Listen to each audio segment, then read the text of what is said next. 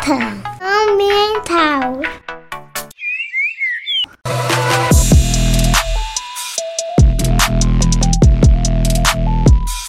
Olá, salve, salve! Eu sou Fabiano Frade. Tô chegando aqui com alerta ambiental no seu rádio, aqui na Rádio América, também no Spotify, no Deezer, no podcast, no alertaambiental.com.br. Informações para um planeta melhor.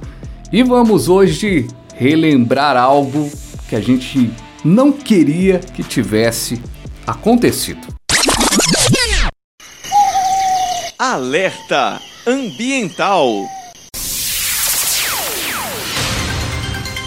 O cenário é triste e confuso. Início de tarde de sexta-feira, 25 de janeiro, que jamais será esquecido. Um mar de lama avançou sobre a área administrativa da Vale, casas na área rural da cidade. Pessoas perderam a vida, outras ficaram feridas e há centenas de desaparecidos. O resgate das vítimas em Brumadinho é difícil. As causas do rompimento serão descobertas no decorrer dos dias. O presidente da Vale, Fábio Schwarzman, afirmou em entrevista coletiva que o número de vítimas no rompimento da barragem de Brumadinho, na região metropolitana de Belo Horizonte, é terrível. Esse era o alerta ambiental, justamente destacando naquela semana o que tinha acontecido em Brumadinho. Realmente foi um momento marcante, inclusive como jornalista, ter sobrevoado como repórter aéreo à época, exatamente minutos depois. A gente não conseguia entender. Era o momento em que a gente fazia o sobrevoo para informar, para trazer aqueles primeiros detalhes, mas a gente ainda não tinha a dimensão da tragédia, dessa destruição. E desde aquele primeiro momento eu podia observar os bombeiros trabalhando no local e como trabalharam. Mas uma coisa ainda mais marcante é que, passados três anos, lá estão os bombeiros neste trabalho. Por isso, nessa edição aqui do nosso Alerta Ambiental, tenho a honra de receber o Tenente Pedro Ayara, é, que é o porta-voz do Corpo de Bombeiros. Tenente, muito obrigado pela sua participação aqui com a gente. Eu começo perguntando: o trabalho do Corpo de Bombeiros segue até o fim, até a última vítima ser encontrada. Não é isso? Olá, Fabiano. Olá a todos os ouvintes da Rádio América. Muito obrigado pelo convite em participar aqui do Alerta Ambiental. Como você disse, é uma operação de três anos em que nós não paramos em nenhum momento por nossa vontade, continuamos com esse compromisso aí com as famílias em localizar essas pessoas. Os únicos momentos em que a operação ela teve de ser temporariamente suspensa foram em duas situações específicas, da, dos períodos mais críticos da pandemia de Covid, que foi determinado né, pelo Comitê de Enfrentamento da Covid, e agora, mais recentemente, em relação às fortes chuvas que afetaram a cidade de Brumadinho, que por condições de segurança necessitaram aí de, de a gente realizar essa parada para a gente manter a segurança dos militares e também dos operadores de máquina. Tenente, e ao longo desses três anos, como é que foram as estratégias nas buscas?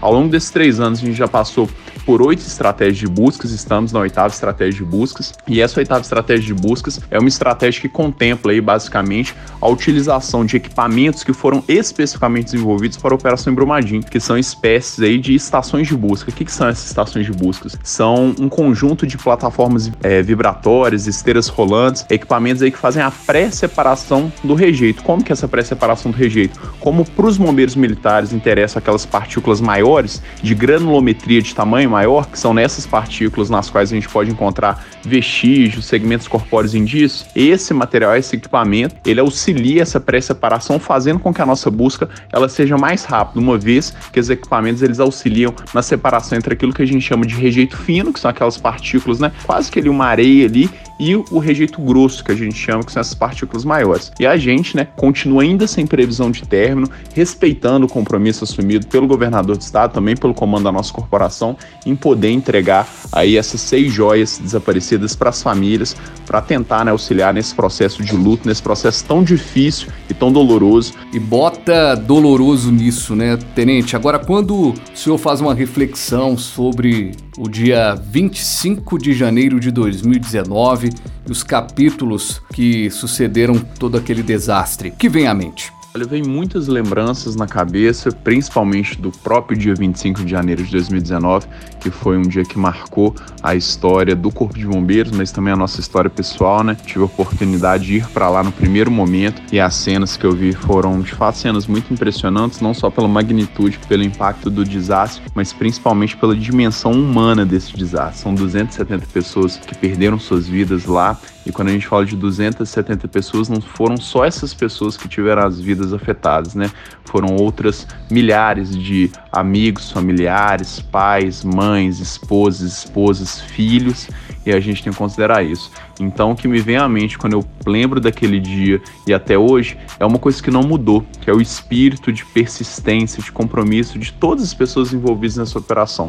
Tenente Pedro Ayara, muito obrigado pela sua presença aqui no Alerta Ambiental e parabéns mais uma vez pelo trabalho de toda a corporação Corpo de Bombeiros nessa busca. Agora faltam seis joias e com toda essa persistência, tenho certeza de que vocês vão encontrá-las. Nós que agradecemos, Corpo de Bombeiros permanece à disposição da população. Mandamos um abraço especial para todos os ouvintes aí do programa Alerta Ambiental, para você também, Fabiano, sempre nos atendendo, entrevistando com muito carinho, e também para todos os ouvintes da Rádio América, é uma rádio que sempre está aí ao nosso lado, ao lado do Corpo de Bombeiros, trabalhando conteúdos de prevenção, de conscientização. É também com essas informações que a gente vai mudando a realidade de desastre no nosso estado, se preparando, gerenciando esses riscos, e por isso a gente também agradece a toda a Rádio América. Um grande grande abraço. A gente é que agradece demais, Tenente, a gentileza de sempre e o Alerta Ambiental vai ficando por aqui. Lembrando que você acompanha o Alerta Ambiental aqui na Rádio América, acompanha no Spotify, no Deezer,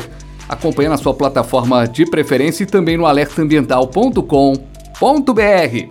Informações para um planeta melhor. Força Brumadinho. Alerta Ambiental.